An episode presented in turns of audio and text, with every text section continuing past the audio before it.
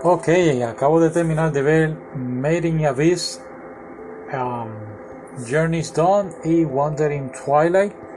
Son las dos primeras películas y realmente yo pensé que era lo que iba a ver era la película número 3, pero no, estaba viendo la 1 y la 2 que realmente son eh, recuento, una comprimido el primer season, la primera temporada del anime está en estas dos películas.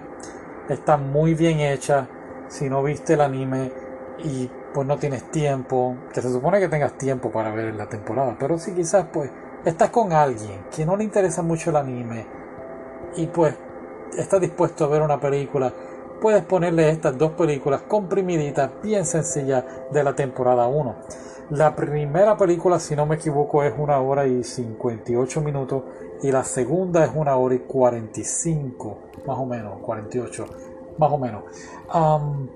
muy bien realizada, sacaron unos pequeños detallitos, nada, bueno, cosas importantes no, pero sí detallitos bonitos diría yo, pero muy bien, muy bien hecha. Voy pues rapidito, este, bueno, ¿de qué trata primero que nada? Si no has visto la, la serie.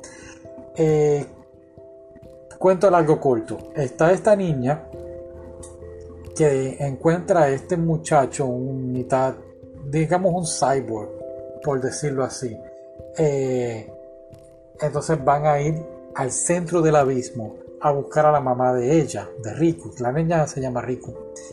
Van entonces a buscar a su mamá y la razón por la cual su mamá está en el abismo, y esto soy yo infiriendo, eh, los humanos que están bien adentro del abismo, una vez suben, pues empiezan a sangrar por los oídos, por la nariz, por la boca, y tienen una serie de efectos secundarios por la presión del abismo, de salir de, esas profundidades. Y, entonces entiendo yo que por eso es que la mamá está esperándola a ella en el abismo. No sabemos por qué la mamá está allí. Eso soy el delirante otaku aquí, adivinando. Oh, el delirante taku adivina. Está bueno para un segmento. Anyway, volviendo a la película. Añaden cosas, pero son bien pequeños detallitos, pero el más importante en la primera película es que la mamá está hablando pues con el papá de Riku. Siempre está, el anime está centralizado en, el, en la mamá, nunca mencionan al papá porque ya el papá está muerto. Así que por fin podemos ver aquí al papá. Y aquí está el detalle. Y si quieres, brinca los 30 segundos que vienen ahora porque voy a hablar de eso. Si no lo quieres saber, pues aquí vamos. Y es que la mamá pues la dibujan una persona bien alta. Entonces el papá lo dibujan como si fuera un niño, qué sé yo, de 10 años. Entonces yo me estoy rascando la cabeza. Yo tuve hasta que googlear si era el papá realmente, porque yo como que me había perdido. Inclusive vi la película en español y yo me quedé, pero qué disparate este. O está bien, sí, que sean distintos tamaños, pero de verdad que lo dibujen como un niño, no como que. Ah, ok, 30 segundos. Sí, um, vi la película en español, la vi en, en el app este, High Dive, creo que se llama ¿Sí? ¿Así se llama? Sí, ok. H-I-D-I-V. High Dive. Ok. Eh, por 4.99. No sé si está en Latinoamérica, pero por lo menos acá en Estados Unidos por 4.99 um, puedes ver películas ahí. Y lo bueno de esta app, no, no me están pagando por promocionarlos ni nada, pero pues me gusta repartir este, la información, ¿no? Lo bueno de la app es que Está en portugués, en francés. Este, así que es muy bueno. H-I-D-I-V-E. High Dive. Pero yo tengo Verb, que es un poquito mejor. Lo que me gusta es que puedes poner comentarios. Pero volviendo a la película, volviendo a la película.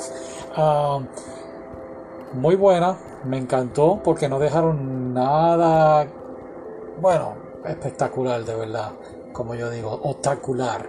La segunda película algo que me gustó mucho y es que en la primera película pues ya ella pues se va de, donde ella está, del orfanato, ella vive en un orfanato al principio. Y a mí se me habían olvidado hasta los amigos de ella que ella tenía. En la segunda película, creo que después del primer minuto, te recuerdan que están los muchachos preocupados por ella.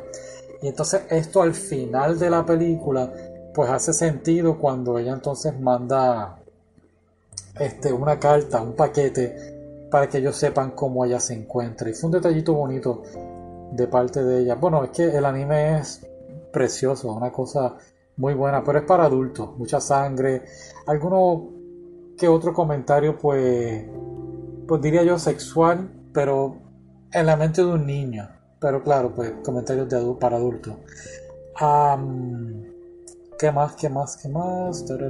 Oh, el final de la segunda película me gustó porque entonces, como quien dice, la conectan con la que viene ahora la tercera película. Y es que se centralizan en el villano, que aquí viene el segmento, el delirante otaku adivina. Parece que el villano no es tan villano, es más bien es un padre que está preocupado por su hija y está tratando de, entiendo yo, de curarla. Parece que tiene, no sé, parece que pasa algo con la hija. Ah, pero aún así hizo sus cosas malas y sería muy bueno e interesante ver qué va a pasar en esta tercera película que estoy deseoso de que llegue. Así que nada, gracias por escuchar y hasta la próxima.